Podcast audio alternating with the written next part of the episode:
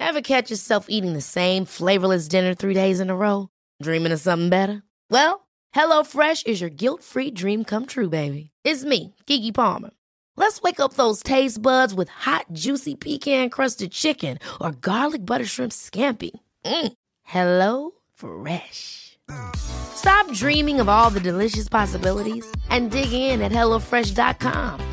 Let's get this dinner party started.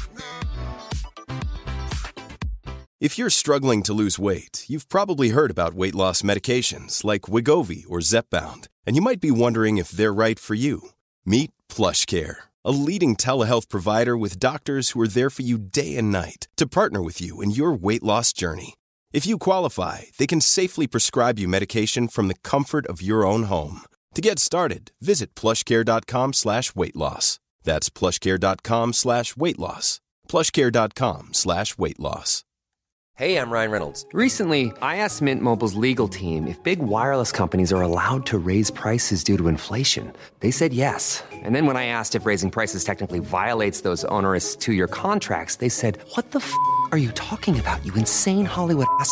So to recap, we're cutting the price of Mint Unlimited from $30 a month to just $15 a month. Give it a try at mintmobile.com slash switch. $45 up front for three months plus taxes and fees. Promo rate for new customers for limited time. Unlimited more than 40 gigabytes per month. Slows. Full terms at mintmobile.com.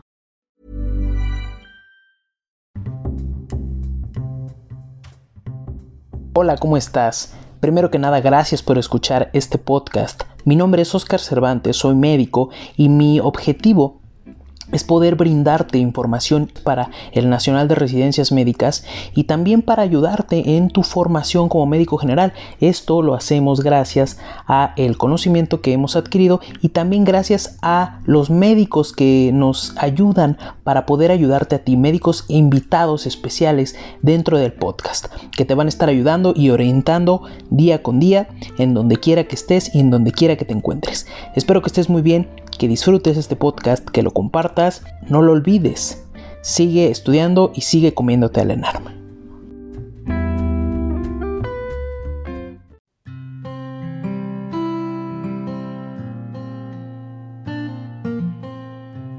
Hola, ¿cómo están? En esta ocasión vamos a estar hablando de un tema que es sumamente preguntable en el ENARM es la enfermedad hipertensiva en el embarazo y en esta ocasión tenemos al doctor José Alberto Morfín que nos va a estar ayudando para puntos claves en este caso. ¿Cómo estás?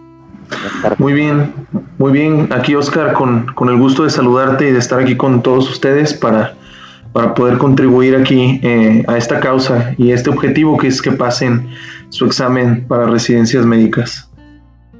Perfecto, te agradezco muchísimo el tiempo. Al fin se nos hizo poder estar platicando, poder estar grabando. Es, primero que nada, y lo que siempre les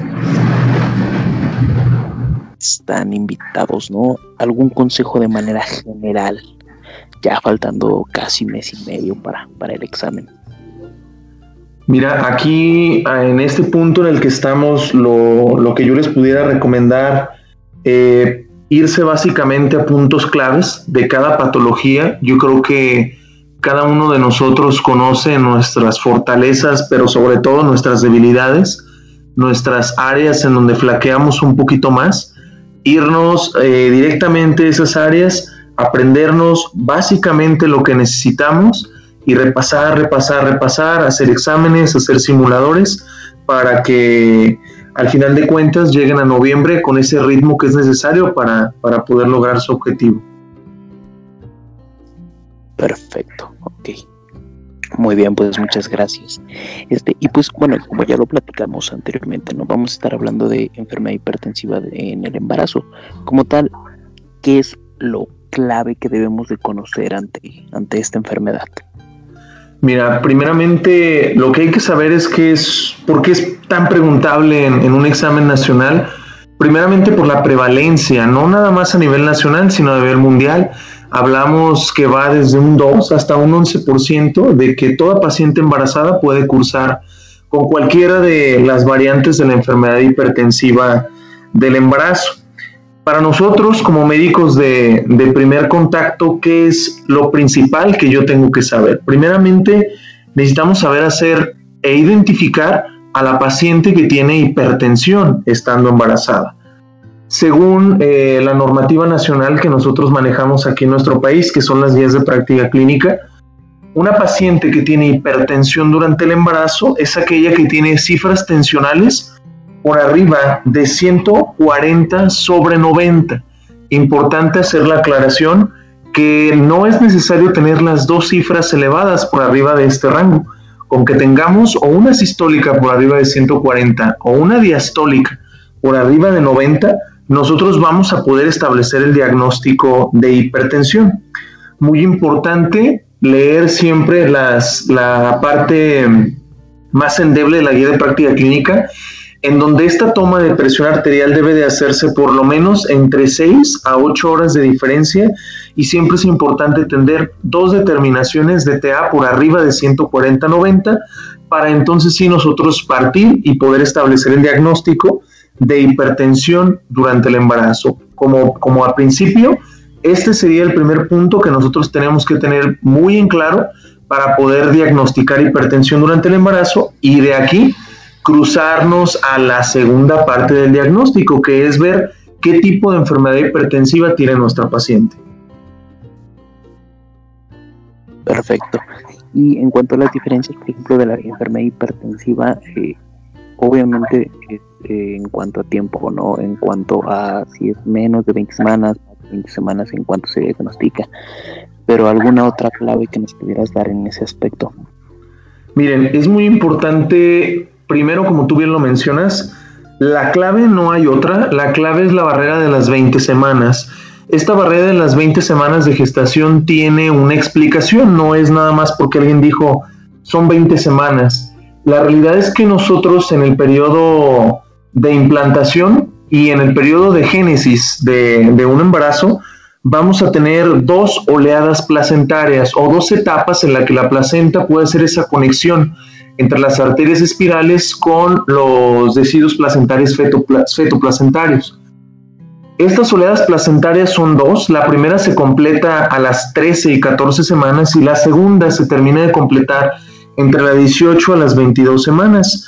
Aquí es en donde nosotros vamos a hacer esta anastomosis que hay entre las arterias espirales y los sinusoides maternos. Esta es la explicación de por qué el diagnóstico de preeclampsia va o de una hipertensión gestacional, por ejemplo, va a ser después de las 20 semanas. ¿Por qué? Porque dentro de la fisiopatología de la preeclampsia o de la hipertensión gestacional hay un error en este proceso de desigualización. Al final de cuentas, la preeclampsia es una enfermedad placentaria y esto es algo que tiene 10 años apenas de conocido. Nosotros vamos a tener una alteración en la placentación. La paciente que va a desarrollar una alteración en la placentación me va a hacer hipertensión después de la semana 20. ¿Cuáles son las probabilidades diagnósticas de tener enfermedad hipertensiva después de la semana 20? Número uno sería una preeclampsia, número dos, una hipertensión gestacional y número tres, la paciente con hipertensión arterial crónica que me va a desarrollar una preeclampsia que se conoce con el nombre de preeclampsia sobreañadida o de preeclampsia sobreagregada. ¿Qué pasa con las pacientes que tienen menos de 20 semanas? Toda paciente que me desarrolle hipertensión o que yo detecte hipertensión antes de la semana 20 es una hipertensión que no se debe a causa placentaria, es decir, no hubo un error en la placentación. Esta paciente ya trae una hipertensión. Lo más común es que sea una hipertensión esencial, que es la hipertensión arterial crónica, que nosotros así la conocemos en ginecología y obstetricia. Es la hipertensión que nosotros manejamos con el JNS7, la hipertensión que maneja los especialistas en medicina interna, la hipertensión arterial sistémica. Esta hipertensión puede ser de causa primaria o de causa secundaria, que como ustedes bien lo saben, podemos tener hipertensión de causa renovascular o una hipertensión esencial. ¿Cómo identificar esta paciente? Generalmente esta paciente va a estar en el contexto del síndrome metabólico. Es la paciente que tiene obesidad, es la paciente que tiene dislipidemia, es la paciente que tiene diabetes mellitus tipo 2 y que se embaraza. Esa paciente que llega a mi consulta y me dice, yo ya me conozco con hipertensión arterial esa paciente que ya se conoce con diagnóstico de hipertensión o la paciente que yo le hago diagnóstico de enfermedad hipertensiva antes de la semana 20, esa paciente recibe diagnóstico de hipertensión arterial crónica. Todo lo que pase después de la semana 20, nosotros vamos a tener que diferenciar si se trata o no de una preeclampsia o si se trata o no de una hipertensión gestacional.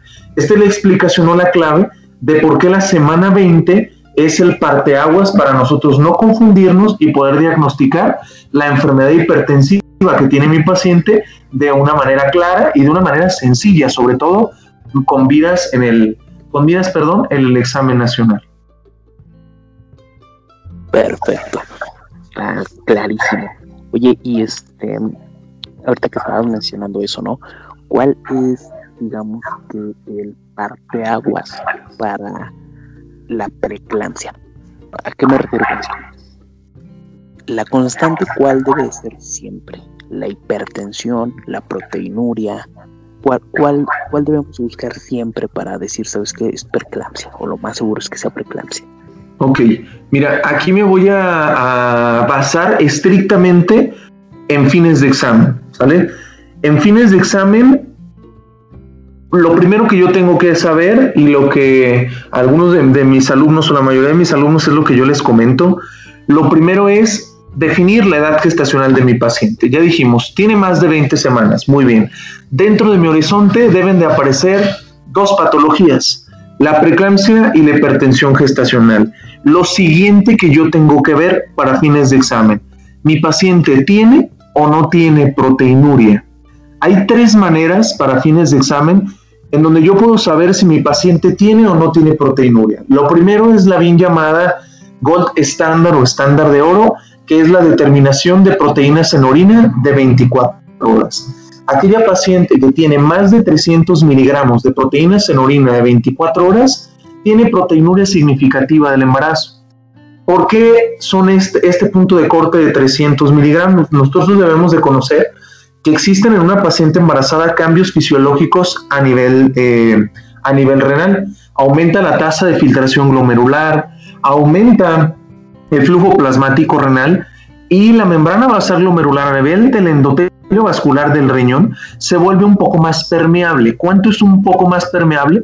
Es permitido que una paciente tenga de 180 hasta 280 miligramos de proteínas en orina de 24 horas y es totalmente normal. ¿Qué sería patológico? Encontrar precisamente más de 300. Por eso es que se establece este punto de corte, para que nosotros tengamos que considerarlo como patológico. Entonces, número uno, ¿debo de yo saber si mi paciente tiene proteinuria o no?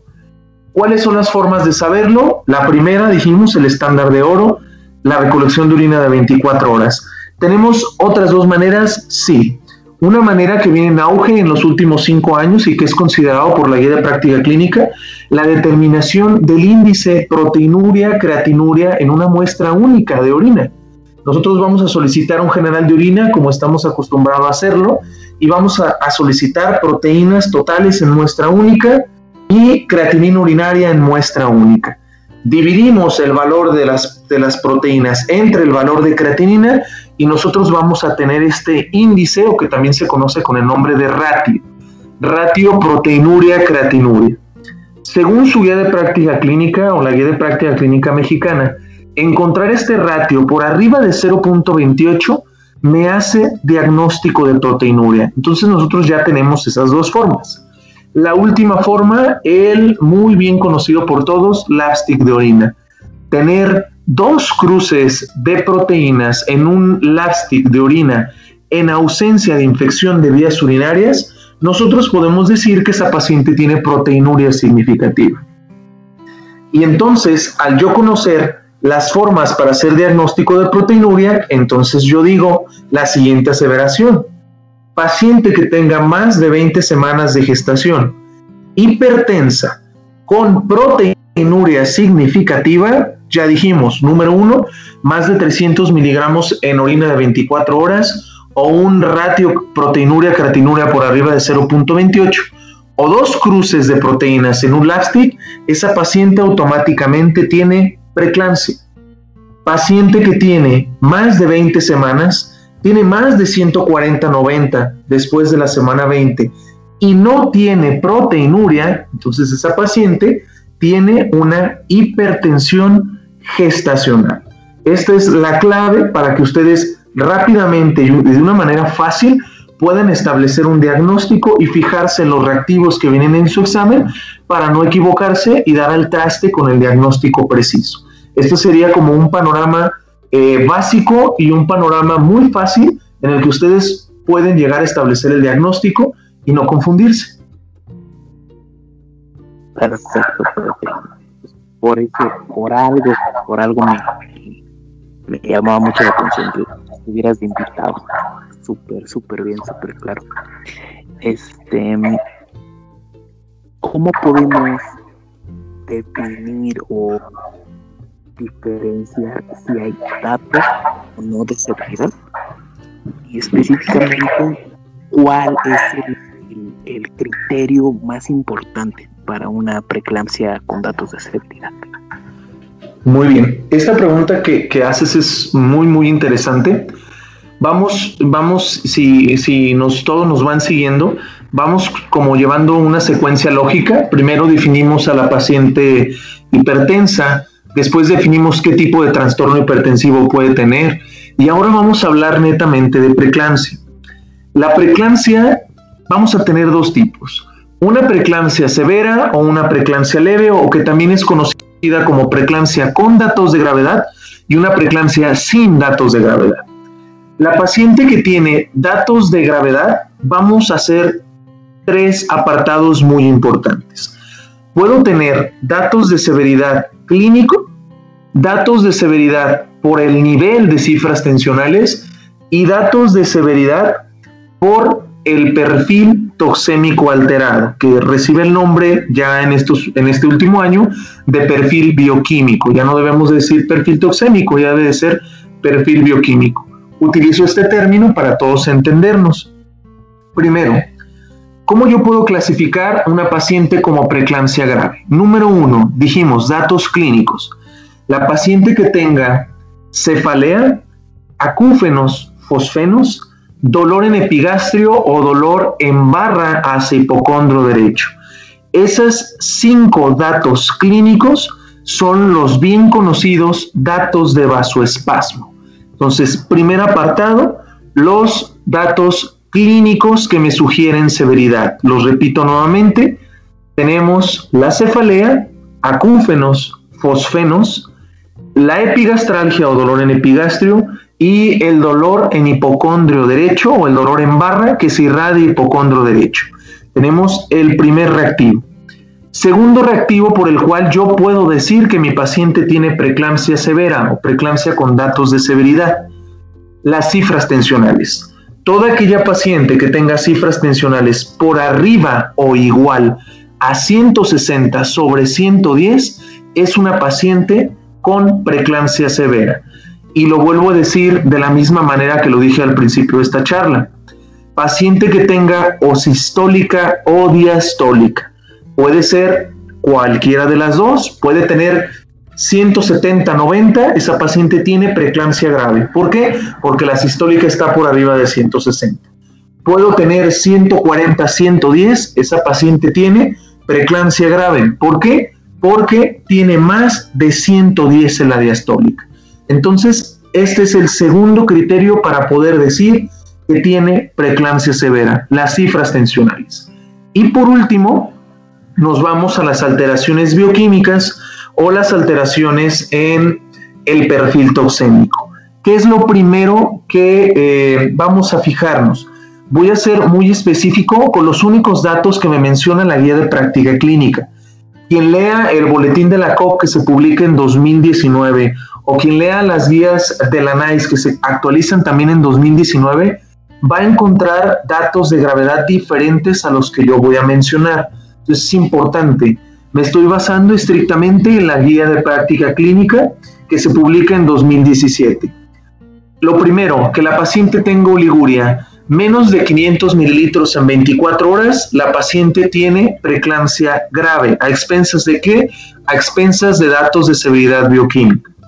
Número 2, la paciente que tiene creatinina por arriba de 1.1. Número 3, la paciente que tiene transaminasas hepáticas por arriba de las 70 unidades o que también en alguna literatura la pueden encontrar como transaminasas al doble de lo normal, es exactamente lo mismo. La paciente que tenga deshidrogenasa láctica por arriba de 600 unidades, proteinuria mayor a 2 gramos en 24 horas, importante que consideran a la proteinuria aquí, porque es eh, la única bibliografía que considera todavía la proteinuria arriba de 2 gramos como dato de gravedad es la guía de práctica clínica. Ninguna otra literatura considera proteinuria arriba de 2 gramos como dato de gravedad. Y por último, decirles a todos, para fines de examen se considera trombocitopenia como dato de severidad bioquímica cuando el conteo plaquetario está por debajo de 100.000, ¿ok? Únicamente y estrictamente basado en la guía de práctica clínica. Quienes lean Boletín NICE o ACOG van a encontrar cifras diferentes. NICE considera 150 mil. Pacientes mexicanas y fines de examen nacional, conteo plaquetario por debajo de 100 mil, integro diagnóstico de preeclampsia grave, expensas de trombocitopenia. A manera de resumen, comentarle a toda tu audiencia, Oscar, dijimos tres criterios. Número uno, severidad clínica, que son los datos de vasospasmo. Número dos, severidad por cifras tensionales. Y número tres, severidad por perfil bioquímico alterado. Muy importante aclararles, no deben de estar los tres presentes. Con que alguno de los tres esté alterado, yo puedo establecer el diagnóstico de preeclampsia severa, para que no se me vayan a confundir. Estamos acostumbrados clásicamente a que me ponen a mi paciente Generalmente los casos clínicos más fáciles dicen, paciente de tantos años de edad, con 29 semanas de gestación, tiene una presión arterial de 170 a 110, cefalea, cúfenos, fosfenos y trombocitopenia. Esa paciente es un caso clínico clásico de una preeclampsia severa. Pero ¿qué pasa si ustedes en el examen les ponen una paciente que tiene 30 semanas, tiene 140-90 de TA, está asintomática, pero en el perfil bioquímico, perdón, tiene 90.000 plaquetas. ¿Esa paciente tiene hipertensión? Sí. ¿Tiene más de 20 semanas? Sí. ¿Tiene alterado el perfil bioquímico? Adelante. ¿Cuál de las patologías me altera el perfil bioquímico? La preeclampsia grave. Entonces, el diagnóstico de esa paciente es una preeclampsia grave. Y si ustedes se fijan y hacemos un análisis, nada tiene que ver el primer caso clínico que les presenté con el segundo. Sin embargo, los dos tienen preeclampsia severa. Uno porque tiene cifras por arriba de 160-110, tiene datos de severidad bioquímica y aparte tiene datos clínicos de vasospasmo. El otro no tiene ni datos clínicos de vasospasmo, no tiene las cifras por arriba de 160-110, pero sí tiene el perfil bioquímico alterado. Por eso es que tiene preeclampsia severa esa paciente. Perfecto, Pepe. Está increíble. O sea, de la manera en cómo lo, no lo explicas, no lo pones facilito, eh, clave, ¿no? Como ya lo habíamos hablado. Este, ya por último, los tratamientos. No te voy a pedir eh, que nos expliques todos los tratamientos ni los mecanismos de acción de cada uno de los fármacos, sino eh, voy un poquito más enfocado a cuál se puede utilizar de primera línea, ya sea con datos de severidad, sin datos de severidad, y eh, pues obviamente nos es un efecto placentario. Obviamente el tratamiento definitivo es quitar la placenta. En este caso, antes de esto, ¿cuál puede ser el tratamiento antihipertensivo de elección? Bien, Oscar. Mira, el tratamiento antihipertensivo de elección, vamos a dividir las patologías y vamos a ser muy prácticos. Paciente que tenga hipertensión arterial crónica, paciente que tenga hipertensión gestacional y preeclampsia sin datos de gravedad, el medicamento antihipertensivo de primera línea se llama metildopa. Las dosis van de 250 miligramos a 500 cada 6 horas, es la dosis tope. La dosis óptima son 250 miligramos cada 8 horas. Ese es el medicamento de primera elección. Segunda línea para estas tres patologías podemos utilizar nifedipino, podemos utilizar hidralacina bioral e incluso podemos utilizar labetalol o incluso metoprolol. Sin embargo, repito, primera línea, metildopa.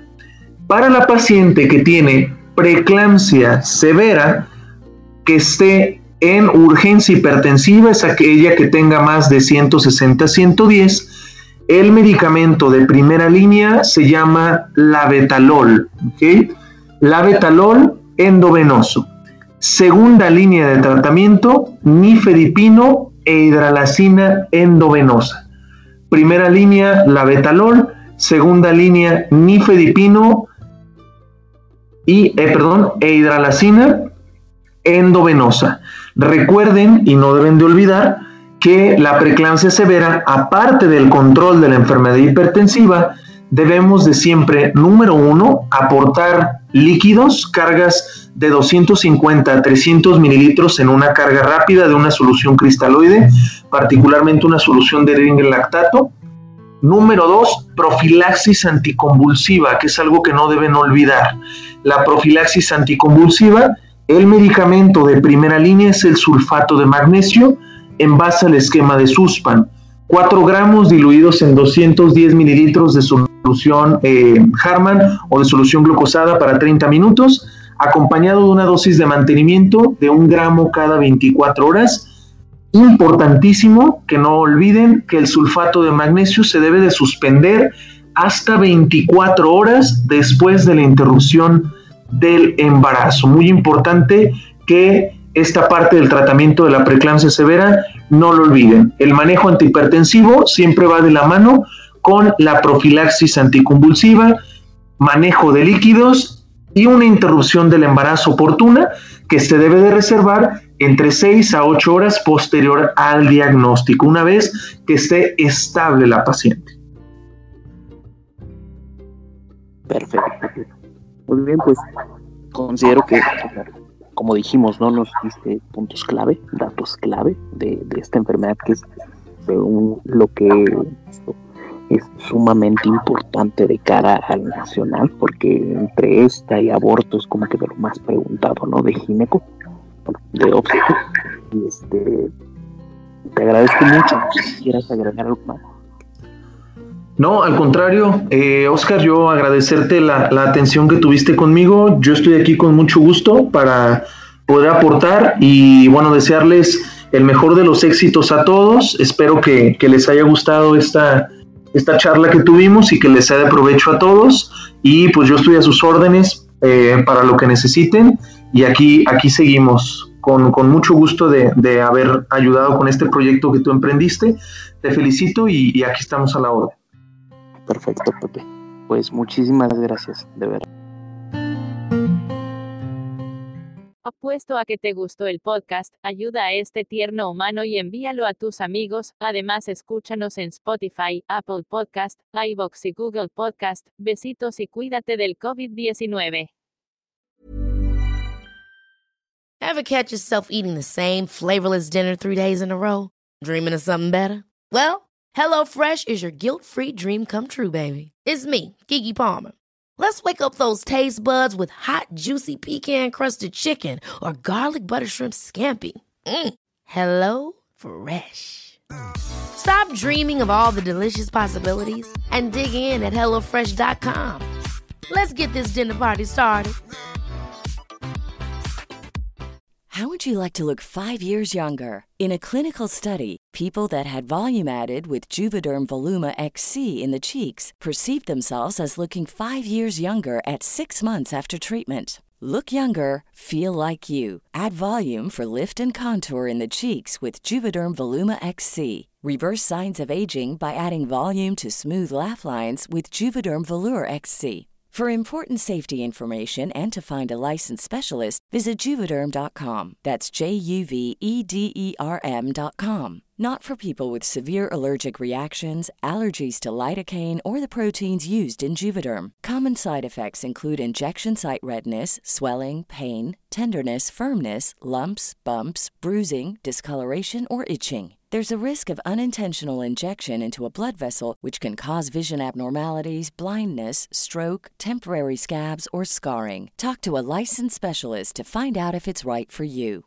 Hey, folks, I'm Mark Marin from the WTF Podcast, and this episode is brought to you by Kleenex Ultra Soft Tissues, your ally to help tackle your allergy symptoms this season. I love the change of seasons, but nobody loves pollen and all those other things floating in the air that make you sneeze during this nice weather. Kleenex Ultra Soft Tissues are hypoallergenic and allergist approved, so fight back against watery eyes and runny noses without worrying about irritating your skin. For this allergy season, grab Kleenex and face allergies head on.